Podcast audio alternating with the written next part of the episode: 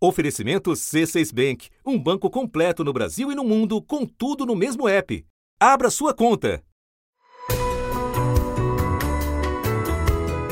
Da redação do G1, eu sou Renata Loprete e o assunto, hoje com Márcio Gomes, é. O novo vírus que colocou o mundo em alerta. O que já se sabe sobre a doença e quais as medidas tomadas para conter a sua propagação.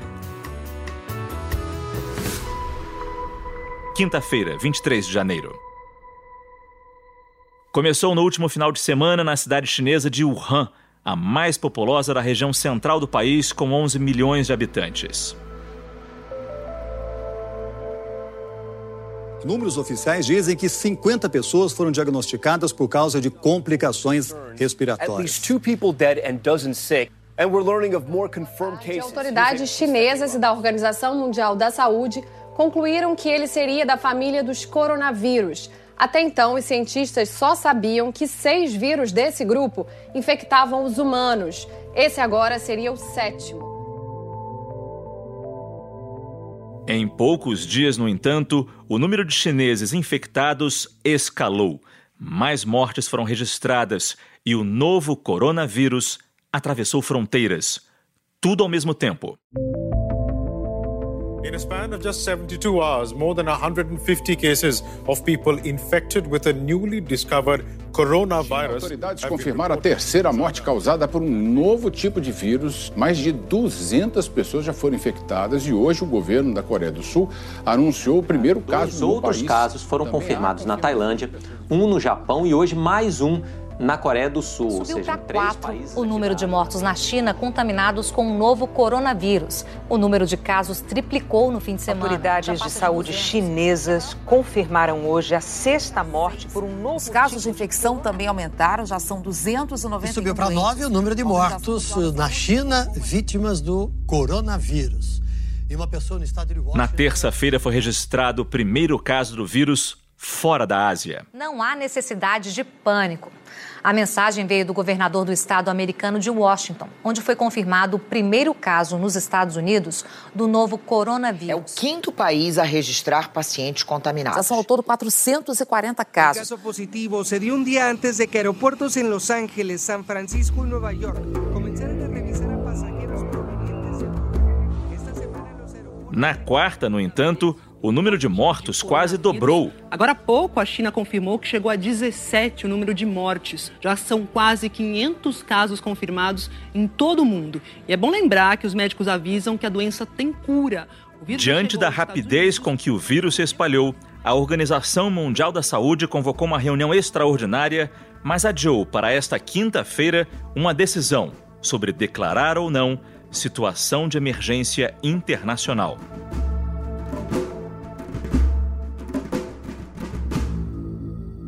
No Brasil, autoridades de saúde do governo federal e do estado de Minas divulgaram informações contraditórias sobre o que seria o primeiro caso de suspeita do novo coronavírus no Brasil. Mas afinal, o que são os coronavírus? O que já se sabe sobre o início do contágio e quais medidas estão sendo tomadas para evitar que a doença se espalhe ainda mais? Perguntas para nossas duas entrevistadas, a jornalista da TV Globo Fabiane Leite, especializada em saúde, e a médica especialista em doenças infecciosas Nancy Junqueira Belei, professora da Unifesp. Fabiane, primeiro esclarecendo, por que casos como esse do novo coronavírus causam tanta preocupação? Bom, primeiro porque é um vírus novo. Então, tudo que é novo, todo vírus novo não tem vacina. A gente desconhece como é que ele age, como exatamente, né? Ele é, é passado, né? É transmitido. Então, a gente sabe que a família dele, o coronavírus, são vírus que são uh, têm a possibilidade de serem transmitidos uh, de animais para pessoas e de pessoas de pessoa para pessoa, né? Então, só que é tudo muito novo. As informações ainda, né? Todo mundo está querendo entender. Então, isso que causa preocupação. Além disso, né? É, a transmissão se dá pelo, pelo ar, por gotículas de saliva, uma tosse, um espirro, muito fácil, né? Quer dizer, já está comprovado que passa de pessoa para pessoa. O governo chinês admitiu isso, que é possível a transmissão de pessoa para pessoa e o CDC também já coloca isso nos seus informes, que é o Centro de Controle de Doenças dos Estados Unidos. Só que ainda não se sabe assim se é uma transmissão de pessoa para pessoa sustentada, ou seja, se é muito fácil, né? Como por exemplo o vírus do sarampo, né? Que ele fica no ar horas e ele é muito fácil de pegar. Então desse vírus, como ele é novo, é de uma família que a gente conhece, mas um novo ente dessa família, né? A gente não sabe se ele é tão fácil assim de passar de pessoa para pessoa, né? E, e, o que a gente já sabe com certeza é que os primeiros casos saíram de Wuhan, uma cidade chinesa com 11 milhões de pessoas. Mas o que, que já sabe sobre o surgimento desse novo vírus? Wuhan é uma cidade enorme, gigantesca, com, com conexões, né, para vários uh, países, direta para vários países, para Nova York, para Sydney, uh, São Francisco. Então, quer dizer, qualquer pessoa doente pode sair de lá facilmente, né, e levar esse vírus para outros locais. Quem está lá que não saia e que ninguém vá até Wuhan. Essa foi a mensagem dada pelas autoridades chinesas, que disseram que o novo vírus tem alto poder de mutação e pode provocar uma epidemia. É, o que se sabe é que esses, a origem dessa família de vírus chamadas coronavírus, aliás, tem esse nome porque todos têm uma forma de uma coroa, né? O que se sabe é que eles vêm de animais. A gente teve a SARS, que causava uma síndrome respiratória aguda grave, e que a origem eram gatos uh, de rua que circulavam na China. Então isso traz um alerta para a gente, quer dizer, as doenças emergentes elas têm vindo de animais e geralmente animais maltratados, em más condições. Então, por exemplo, se a gente lembrar um outro caso bem recente, a chamada gripe suína, né, a influenza A, ela veio provavelmente o novo vírus surgiu de criações de porcos, né, acumulados em más condições, muitos porcos no México. Assim como a gripe aviária também na China. Isso, assim como a gripe aviária na China. A gente tem conhecimento que na China existem grandes criações que não têm uh, muito espaço para os animais, bem bem-estar para os animais e isso causa uh, superpopulação, muita doença e facilidade de troca de informação entre os vírus.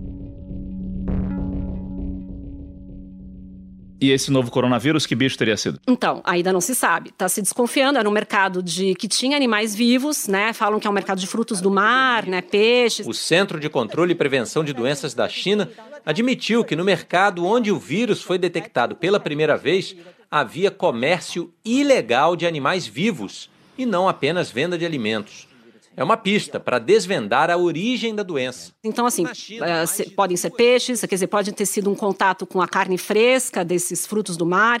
Então, ainda não se, ainda não se sabe exatamente, mas provavelmente veio uh, de algum animal. Então, isso alerta para a gente para a questão do, da importância do bem-estar animal nas criações, né? Porque isso implica na, na, na saúde humana. Né? E em casos assim, que medidas são tomadas para detectar o vírus e evitar que ele se espalhe? Todos os países, em tese, têm sistemas, né? Devem ter sistemas, a OMS orienta, uh, sentinelas, né? Para uh, vírus respiratórios. Então, uh, no Brasil, a gente tem uma, um, uh, alguns lugares né, que coletam amostras, né? por exemplo, chega uma pessoa gripada, existe, um, existe uma quantidade de amostras de pessoas com síndromes, com sinais de vírus respiratórios, né, uma coriza, que são coletadas, existe um número que é coletado nessas unidades de saúde, sempre enviado para laboratórios verificarem que vírus respiratórios estão circulando. Né? Uh, só que nesse caso é um vírus novo, então assim, a gente não tem ainda uh, testes diagnósticos né, para facilmente saber se é ele mesmo, se é o coronavírus chinês que está circulando. Então, agora existe uma notícia né, de uma suspeita de um caso uh, no Brasil. E o governo de Minas Gerais está investigando uma suspeita de um caso de coronavírus em Belo Horizonte. É uma mulher de 35 anos que veio de Xangai, na China. Ah, o grande desafio é esse. Agora a gente vai ter que fazer, ter um, né, uh, rapidamente um kit diagnóstico, um diagnóstico para uh, descobrir se é mesmo coronavírus chinês. E assim como nas outras doenças, a velocidade de transmissão, a velocidade com que esse vírus se espalha pelo planeta é muito rápido. É muito rápido. Hoje a gente está conectado, né? Como a gente viu, esse caso era uma pessoa que veio de Xangai para Belo Horizonte, então provavelmente ela deve ter passado por algum outro aeroporto, né?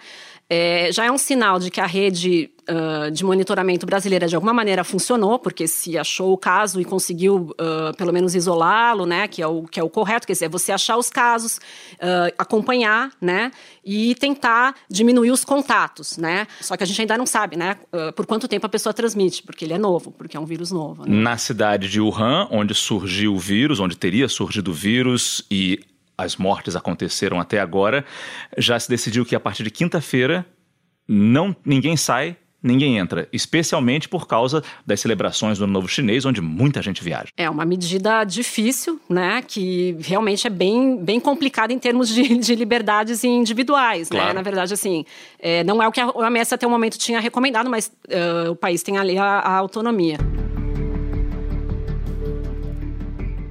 Mas certamente experiências passadas de outras epidemias, de outras doenças, digamos, globais, uh, se a gente seguir essa experiência, acho que ajuda muito também. Sim, sim. Até, até assim, o Brasil teve uma resposta é, muito elogiada né, na, em relação ao Zika vírus. Né? O Brasil vive uma emergência em saúde. Se o país está mobilizado contra a microcefalia, é graças ao olhar atento de duas pernambucanas. As médicas que avisaram as autoridades estava acontecendo alguma coisa diferente, que os casos de microcefalia estavam em número muito alto. Os resultados foram surpreendentes. Apareceu o Zika vírus. Então o Brasil tem, tem capacidade, a gente precisa ver se ela está funcionando, né? A gente teve um primeiro sinal agora que a, a rede, a Sentinela de Belo Horizonte funcionou, né? Teve uma resposta ali rápida. Sobre essa suspeita em Minas Gerais, uh, o Ministério da Saúde diz que esse caso não se enquadra na definição de caso suspeita de coronavírus, mas a Secretaria de Saúde de Minas Gerais mantém a suspeita, mantém a investigação. É comum, Fabiane, essa, essa contradição entre as autoridades? É, isso aconteceu, é, é comum, aconte, existem divergências uh, entre os técnicos, né? Claro, o Ministério da Saúde é a autoridade do país, ele não reconhece, mas os estados têm autonomia e têm também os seus corpos técnicos. Então, isso já aconteceu em outros surtos no Brasil, por exemplo, no surto de Zika. É, houve um momento que havia uma, uma, um entendimento diferente dos critérios para dizer que bebês eram suspeitos suspeitos de terem sido contaminados pelo Zika. É, em, em, vários outros momentos existe e, assim, um, uma, um corpo técnico pode ter uma postura mais conservadora, que quer ter critérios muito amplos, né, para poder é, evitar, né, que passe, se, é, que, que, se deixe passar qualquer caso, e outro corpo técnico pode ter uma, uma, uma, né, uma postura mais objetiva, ali preocupada com a sobrecarga da rede. A gente já sabe que os serviços de saúde são bastante sobrecarregados, então imagina o que, que é você isolar uma área, né, sendo que existem outras doenças que precisam daquela área. Então, existe essa divergência, é, é comum, né? A gente espera que seja só uma divergência técnica e que também não tenha nenhuma outra eh, interferência política, enfim, que isso é, isso sim é terrível. Fabiano, te agradeço muito pelas informações, por compartilhar esse conhecimento com a gente. Bom trabalho. Legal, obrigada. Doutora Nancy, eu queria começar com a senhora de forma bem simples, que nos explicasse o que são exatamente os coronavírus. Os coronavírus é uma família, né? Os vírus, a, a gente os classifica em famílias, é uma família muito grande de vírus que podem, alguns deles, acometer espécie animal e, e vários tipos de animais, roedores, ah, morcegos, dromedários, felinos, ah, também algumas aves e também a espécie humana, uma família muito grande. O que acontece é que a gente tem observado nas últimas décadas que alguns coronavírus, que são específicos de algumas espécies animais, eles podem sofrer o que a gente chama de jump de espécie. Então, acidentalmente passam a infectar uma espécie diferente. E isso uh, foi eh, muito estudado com a SARS, que foi causada por um coronavírus em 2002 e 2003. Outras doenças, como a síndrome respiratória aguda grave, a SARS, que em 2003 matou cerca de 800 pessoas, foram causadas também por coronavírus, que vieram de animais que Não fez um caminho dos morcegos para felinos e aí atingiu inicialmente uma população na região de Guangdong, lá na China, onde agora a gente tem esse novo coronavírus que aparentemente é, é o reservatório dele, pelo que está uh, sendo disponível no momento até na imprensa, seria nos mercados ali com peixe contágio foi rastreado até um mercado na cidade de Wuhan, fechado pelas autoridades sanitárias. Mas agora o vírus estaria sendo transmitido de pessoa a pessoa. Os sintomas incluem febre, tosse e dificuldades respiratórias e podem evoluir para uma pneumonia. Existe um outro coronavírus que a gente chama de MERS-CoV, que é MERS de é, coronavírus do Oriente Médio, que surgiu em 2012 e que uh, um reservatório são os dromedários, que é uma espécie de camelo, e que tem atingido principalmente, ele tem ficado restrito ali a populações do Oriente Médio, não é facilmente transmissível, mas é transmissível entre humanos através de secreções respiratórias. Esse novo coronavírus, aparentemente também transmissível através de secreções respiratórias, mas a gente não sabe se também pode ser transmitido através de fezes, porque isso pode acontecer com esses vírus da família de coronavírus.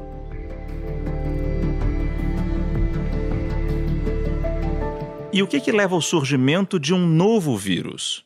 No caso dessa família de coronavírus, é, é, todos esses vírus, né, eles têm taxas uh, mais rápidas ou menores, com menor velocidade de mutação. Então, uh, a estrutura viral uh, de um vírus, ela é, ela é muito simples. Né? E quando o vírus ele multiplica o seu material genético, muitas vezes ele faz isso de forma errônea e não corrige. Então você pode modificar pequenas modificações, um simples aminoácido no material genético e, e aquilo levar a uma adaptação, por exemplo, a uma outra espécie. E isso, né, claro, imagine milhões e milhões de vírus se replicando e em algum momento você ter uma mutação que determina que para determinada espécie diferente ele possa invadir uma célula e começar a replicar. Né? Isso é aleatório. E isso, às vezes, determina que um vírus de uma espécie sofra esse fenômeno de jump que eu falei para outra espécie. Veja, essa epidemia começou em dezembro e rapidamente os chineses já colocaram uh, na, nas redes, uh, no Genibank, a sequência desse novo vírus. Né? Hoje em dia a gente tem capacidade de fazer isso muito rapidamente, identificar um novo vírus. A gente chama de novo porque, na verdade, ele é novo para a espécie humana, mas nós não sabemos se ele já não estava circulando e sofreu algumas alterações o que permitiu que infectasse a espécie humana. Exatamente, porque os números são 17 mortos e centenas de casos. Mas existe a possibilidade desse número estar subestimado. Aí já configuraria uma epidemia, doutora? Sim, porque veja, é, na verdade você já tem ali uma epidemia local. Né? O conceito de epidemia, a, a, acima de um certo número de casos, ou quando você tem um vírus novo, isso é uma epidemia. É, com o vírus novo, quando você tem uma, uma doença causada por um agente novo, que atinge um certo número de pessoas, e uh, a cada semana, normalmente a, a, gente avalia por semana, você tem um aumento do número de casos, isso configura uma epidemia. Então, já há uma epidemia local nessa cidade, eh, nessa região, melhor dizendo, da China. É, Para você chamar de uma pandemia, é, pandemia é quando isso atinge todos os outros continentes, que é o que aconteceu com o H1N1 em 2009. Ah, agora, a gravidade não tem a ver com a transmissibilidade. Isso nós temos que estudar daqui a pouco, porque nesse momento, claramente, está se fazendo muito diagnóstico, é, isolando os pacientes, para que não transmitam mais. Então, você tem muita gente no hospital. Então, provavelmente, você está internando muita gente, fazendo muito diagnóstico. Então, é difícil você calcular os dados de mortalidade, de letalidade, de quantos hospitalizam, vão a óbito, porque você está no início da epidemia. É muito difícil isso, você ter esse número real. Então, o que eu estou querendo dizer é que nesse momento é difícil a gente avaliar a gravidade desse vírus, porque pode ter muitos pacientes com sintomas leves que não procuram serviço de saúde e que não vão ter diagnóstico, e, ou por outro lado, você pode estar fazendo muito diagnóstico e uh, em alguns pacientes que não sejam tão graves e não dá ainda para você calcular é, esse índice de fatalidade, de letalidade, como a gente chama. Agora, há características dos coronavírus que talvez esse novo coronavírus tenha também. Tanto o vírus da SARS de 2002, 2003, como o coronavírus do Oriente Médio de 2012, a maior mortalidade se observou e se observa nos pacientes mais velhos e com comorbidade.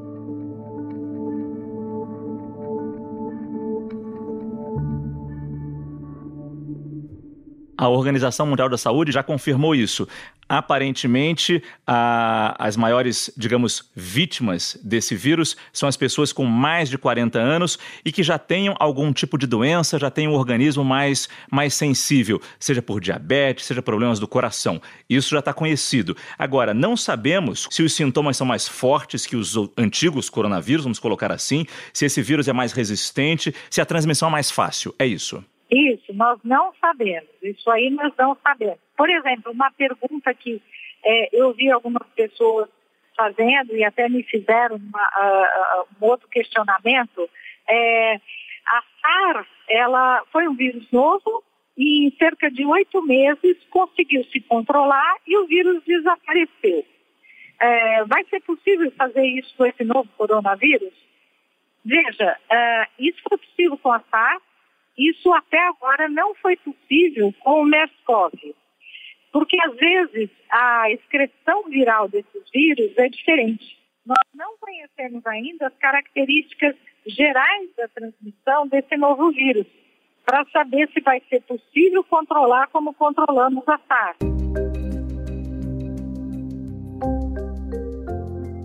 Existe ah, um regulamento sanitário internacional que os países acordam de participar e é por isso também que a China logo revelou que havia ali numa localidade um vírus novo causando uma doença. Isso faz parte do regulamento. Quando acontece uma nova uh, situação de risco à saúde pública numa determinada localidade, você tem que observar aquilo, observar se isso está passando determinadas fronteiras, fazer o alerta internacional. Funcionários de aeroportos em vários países, Rússia, Estados Unidos, Austrália e Turquia, estão usando monitores infravermelhos nos passageiros para detectar possíveis casos da doença. Aqui em Londres, o aeroporto de Heathrow separou um terminal só para receber quem chega de regiões onde a doença já foi registrada. Apesar de toda essa preocupação. Para você poder exatamente isso, é, relatar se é uma emergência internacional, mediante se aquilo está atingindo outros países ou não, e se, uh, eventualmente, uh, há que se tomar medidas, por exemplo, uh, de aumentar a vigilância uh, em todos os países, uh, de preparar hospitais sentinela. São uma série de medidas, tanto em termos de cuidado, como em termos de saúde pública. Então, quando você tem em diferentes continentes, aquilo se torna, você ah, já ultrapassou uma barreira, aquilo se torna uma emergência internacional, no sentido de que os países ponham em prática todas as ações previstas para quando você tem uma emergência de saúde pública de caráter internacional que é aumentar a vigilância. Então, se isso acontecer, o Ministério da Saúde vai ter que soltar documentos orientando definições de caso suspeito, o que fazer com os casos suspeitos, recomendações em termos de controle de infecção, uma série de ações. A senhora já deu a entender que talvez não tão cedo a gente tenha uma vacina contra esse novo coronavírus. A Organização Mundial de Saúde vai definir se decreta ou não uma situação de emergência internacional. Então eu perguntaria para a senhora, para acabar com a nossa conversa aqui, qual o grau de preocupação, de alerta que a gente deve ter com esse novo coronavírus? A forma de evitar o pânico em qualquer nova uh, intercorrência de caráter internacional é transparência é, comentar os casos, comentar o que se sabe e comentar o que não se sabe e tá, se está procurando entender. E nesse momento nós estamos tendo acesso, a epidemia começou no fim de dezembro, estamos tendo acesso é, desde as notícias até o protocolo para é, se documentar o vírus. Esse protocolo já circulou pela internet para milhões de pesquisadores. Eu, inclusive, recebi o protocolo se eu quiser fazer esse teste no meu laboratório de pesquisa. Então, acho que a gente tem muitas possibilidades para lidar com calma com essa nova situação, com transparência, orientando a população e pode ser que esse novo coronavírus ele tenha um perfil muito semelhante do que tem o influenza de todos os anos, para o qual a gente tem vacina, a gente tem tratamento. Neste momento, não vejo é, nenhuma situação é, que a gente justifique um pânico na população. Doutora Nancy, muito obrigado pela entrevista. Obrigada a vocês.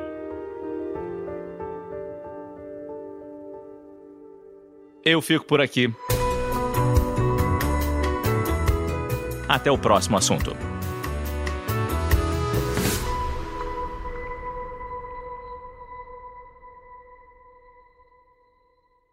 Você no topo da experiência financeira que um banco pode oferecer. Escolha um banco completo no Brasil e em qualquer lugar do mundo. Abra sua conta no C6 Bank.